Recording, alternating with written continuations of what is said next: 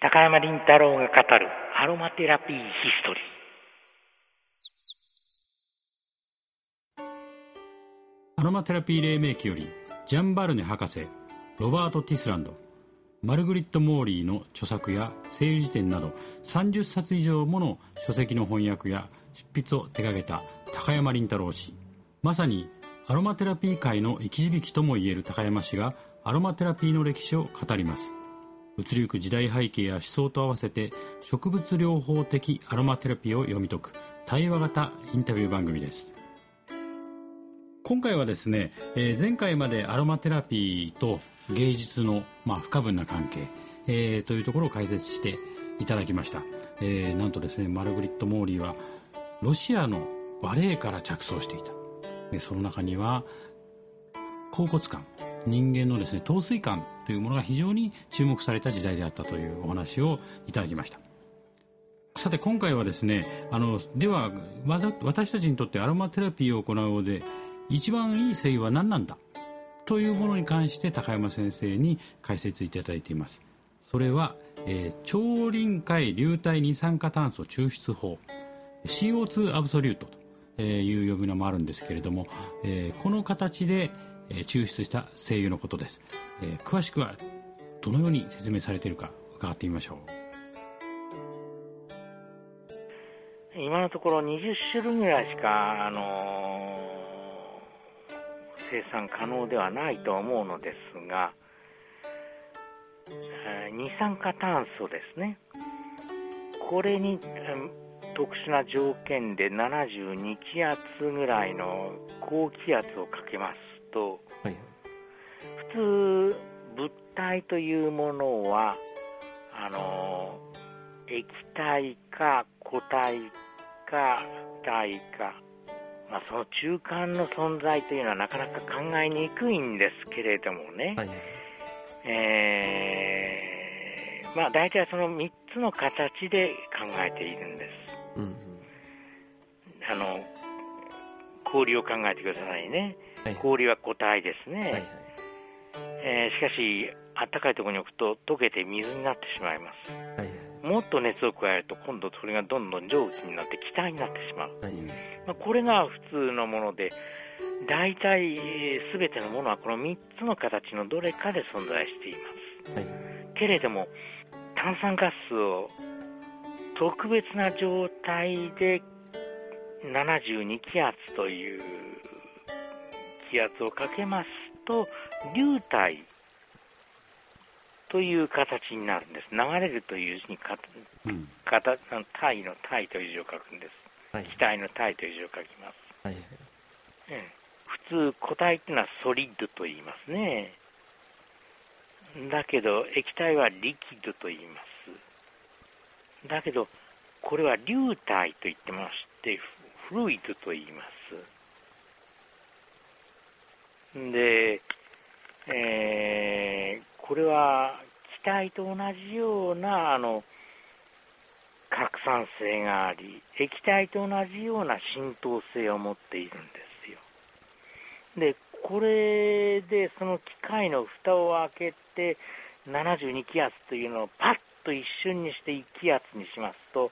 一瞬にしてその炭酸ガスは蒸発してしまうんです。はいはい、そして残りカスの植物と純粋なその炭酸ガスから抽出したエッセンスだけが残ります。はいはいはい、これをあの二酸化炭素のアブソリュートとこういうふうに言っています。はいはい、で普通アブソリュートというのはあの普通ですよ、普通、それは、あのあアロマテラピーには使わないんですよ。はいはい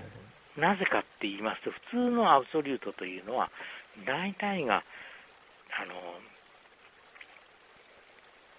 溶剤ということですかね。そう、溶剤なんですが、はい、その溶剤というのが石油系の溶剤なんですよね。はいはいはいで、あの、ベンゼンとかね、あるいは塩化炭素とかいろんなものを使いますが、みんな発がん性のものばっかりを使うんです。はい、しかも引火性が非常に高い。ですから、あそういうところで働く人たちは、それはその匂いを嗅ぐだけでも、その人に害があるんです。で、爆発することもありますし、大変に危険なものなんですが、非常に簡単に取れるものですから、これで取る。で、しかもこれを、ん、取ったものを今度はアルコールでもって蒸留をするんですよ、エチルアルコールでね。はいはい、で、これは78度で沸騰しますから、まあ、100度に比べればあ22度ばかり低い温度ですから、壊れる成分がそれだけ少なくなるわけなんです。ですから、バラなんていうのを比較してみますと、バラの精油とバラのアブソリュートというのを比較してみますと、断然バラのアブソリュートの方がいい香りがいたします。ですけれども、これはあの香水に使うんだったら全然何も文句は申しません。ほんの少ししか使いませんから。たとえ発がん性があろうと、それは、ほとんど問題にすることはありません。けれども、これをアロマテラピーに使うわけにはいかないということで、絶対にアロマテラピーに使わないという人が多いです。なるほどけれども、炭酸ガスの場合は、これは全く無害ですから、はい、これで取ったアブソリュートだったら問題がありません。ここでちょっと心配なさる方がいらっしゃるかもしれません。炭酸ガスを蒸発させたら、やたら炭酸ガスが空気中にこうどんどん広がっていって、いわゆる温暖化現象に貢献してしまうんじゃないか、えー、ご心配無用です、うん、この炭酸ガスはまた回収して再度使うんです。リサイクルできるということ。リサイクルするんです、はいはい、したがって、あのー、空気中に逃げていきません。なるほど。ですから、あのー、自動車だとか何かと一緒にしないでいただきたい、うん、ということを申し上げておきます、はい、火力発電所なんかと違います、うん、そういうものを使えばね、はい、本当に100%安全なあのテラピーができるのではないか、ね、と思うんですよ。ところがね、このこれがまあ20種類あれば私はもう本当にもうアロマテラピーを行うのに十分だと思うのですが、はい、今、誠意を作ってる業者は何のかんのって文句をつけて、あのこれを使わせないようにしようとしているんです。それなぜなんですか？なぜかっていうと、それは自分たちの既得権を失われるということがまずあるからでしょう。それからまた、自分たちはそういう増量剤を使ってあの増やしているあの本当の意味での100%天然と言い切れる自信を持って言い切れる業者が少ないという証拠だと私は思っています。なるほどもっともらしい図表なんかをつけたり数値表なんかをつけたりしている業者もいますけれどもそれが信用できるという保証はどこにもないんですよ。えこんなことを言うと、また高山のやつが、ああいうことを言って、我々の商売を邪魔していると言って、憤慨する方々が多いと思いますが、残念ながら私は、あの、どれそれが悪いというふうなことは申しません。うんここであえて申しません。はい、それは本当にいいかもしれませんからね。うん、私はあのいちいち検査をする機会もありませんし、はい、ただこれをねあの、例えばそういう最新の機械を持っている香料会社、これは日本に大小合わせてたくさんございますけれども、はいはい、この香料会社に検査してくれって頼んでも絶対に検査してくれません。あ、そうなんですか。ね、これは私がというよりは、私の知っている人が私の目の前で電話で、はい、ラベンダー1種類でいいから、あのこれがまずいものが入入っていないか調べてくれないかって10社ぐらいに電話をしたんですよ。はいはいはい、どこもすべてピシャッと拒否しました。それはもう自社の製品ではないものでやったんですよね。もちろんそうです。だから10社ぐらいの。研究してくださいっていうことを言ったわけです、ね、そうそうそう。そしてその結果を出してくださいということを言ったわけです。もちろんそれはお礼を当然のことながら払うということを含めて言ったんでしょう。だけれども、絶対にそれは拒否しました。というのは、香水なんかを作っている会社では、もうこれ全部、それは言ってみれば、偽物の、うん、言っちゃ悪いが、偽物の誠意を使ってるわけですよ。混ぜ物が入っているということですよね。もうことごとくみんな常に傷のつ身ですから。なるほど。人のことなんかとやかく言えた身分じゃないってことを自分たちでよく知ってますから、はい、当然のことながら拒否します。ですから、あのー、まあ、この放送を聞いていらっしゃる方が、どういうふうな正義を使っているかは存じませんけれども、そ自分が使っている正義は本当に安全なのかしらと思っても、それを確かめる術はないということなんです。うん、で私が知っている大変にその立派な業者もいます、うん、でも、あなたが作ってるわけじゃないでしょ、どうやってあなたはそれが本当だと信じてらっしゃるんですかって聞いたことがあります、はいはい、そうしたら、やっぱりそれはその扱ってる人の人間ですね、人間性ですね、その人が嘘をつかない人だ、信じられる人だとこういうふうに考えられる、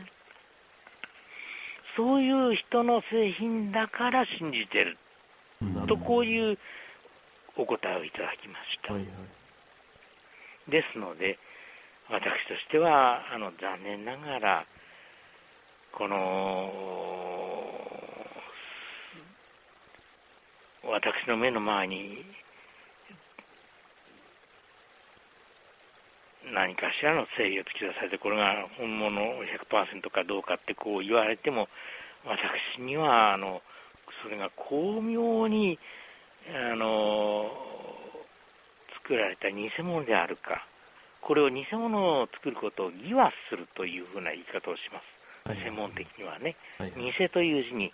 平和の和という字を書きます。はい、でこの義はするということをやるんですけれども、英語ではカットすると言いますが、はい、まあ、香水なんていうものに入っている精油っていうのは、カットして、カットして、カットして、カットして、もうそれはもう徹底的に、あの、こう、増量したものを使います。何しろやっぱり安く、原料を安くして高く売るっていうことが、なんといっても儲けの基本ですからね。はい、それはよくお分かりのことと思います。ですから、こういうふうな、あの香水用に作られている精油というのが、ほとんど9割、あるいは9割5分ぐらいだっていうこと。で、それを買ってきて、そのまんま瓶詰めして売ってるという業者が実は非常に多いんですよ。で、ね、確かに香りはいいわけです。はい、だから、ああ、いいわということで使ってしまうと、これは決して体のために良くないわけですよね。芳香療法っていう芳香アロマから入っていくと、中の成分について、えー、それほど、まあ、現状調べる術もないので、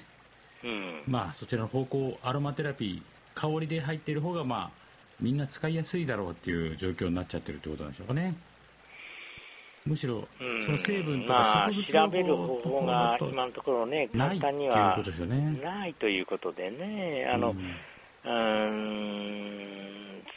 専門的な機関ではあるかもしれませんけれども、しかし、普通の工業会社のようなところに頼んでも、まず引き受けてはくれない、いや、絶対に引き受けてくれないというのが現状だということでございます。ですから、そうなったら、これは二酸化炭素、超臨界二酸化炭素抽出法とまあ言うんです。はいはい、あの要するに、えー、こう、水なら水をうんと冷やしていって、そしてギリギリの段階、あの氷になるギリギリの段階まで行くと、まあ、臨界を起こして、そして氷になるわけですけれども、はい、そのギリギリのところのラインまで行くという意味で、液体と固体のその中間まで行くという意味で臨界というふうな言葉を使うわけなんですけれども、まあそんな面倒なことは抜きにして、炭酸ガスとかあるいは二酸化炭素抽出法というふうに簡単に申すことにいたしましょう。そうやって、うん、取り出したあのアブソリュートというものを使うならば、これは全然その、うん、なんていうのかな、炭酸ガスのその流体が、あの植物植物の中にすべてこのエッセンスが入ってるわけじゃなくて、エッセンスがたまる部分があるんですよ。はいはい、そのたまる部分に入っていって、そこを破壊して、そのエッセンスだけを取り出してしまう。ですから、その残りカスを取り払ってしまえば、純粋なエッセンスが取れるわけで、壊れるものは何もないということになります。これ今、実行している業者もあるわけですか？それはない。そういうものを売っている業者もおりますけれども、アロマテラピーの世界ではほとんど使われていないというのが現状なんですね、残念ながら。これからそういうものを使う人を増やしていきたいって私は考えています。例えばあの値段がすごく高かったりっていうことというふうなことをよくそういう業者は言うんですけどね、はいはい、けれどもね、それはものによりけりですよ。なるほど例えばバラのようなものは確かに高いです、はいはい、でもそれは精油だって高いです。はいはいはい。あのー、植物によってね、あのー、非常に取りやすいもの、それから取りにくいものといろいろとあるわけです。はいはい、それから、さっき言ったようなサンダルウッドのような、もう取れなくなってしまったものもあるわけで、うん、まあ、ですから、様々にある。ということですからね。でもね、そんなにむちゃくちゃに高いわけじゃない。倍もしませんよ、声優の。1点、高くても1.5倍ぐらい。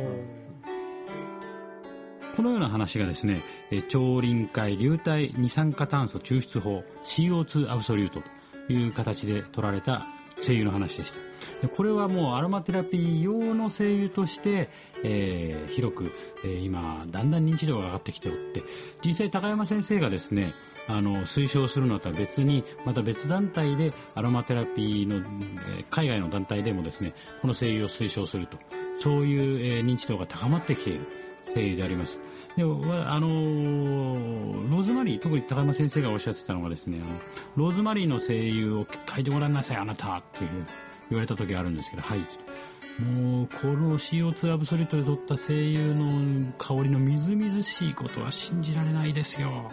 というふうにですね、高山先生が力説しておっしゃいましたので、え皆さんもですね、ぜひ、あの、お試しください。えー、非常に高山先生一押しの、えー、精油となっています。えここでですね、一つお知らせです。あの、沖縄県での話なんですけれども、え8月24日、8月25日、えー、2日間にわたってですね、高山先生の講演会及び少数対話会を行います。えー、誰も言わなかったアロマテラピーの本質として行われますので、えー、皆様詳細についてですね、えー、ぜひ、えー、ミネイセミナーで検索していただくと、えー、その高山先生の、えー、講演会と対話会の詳細が、えー、見ることができます。8月24日は4050代だからこそ始める。植物方向療法としてのアロマテラピー。特別ゲストとして内科医の大場修二先生をお迎えして行います。前売り、えー、机席3500円1席3000円。8月25日は若いセラピストたちへ伝えたいことがたくさんある。前売り6000円というふうになっております。ぜひともお越しくださいませ。それではまた来週。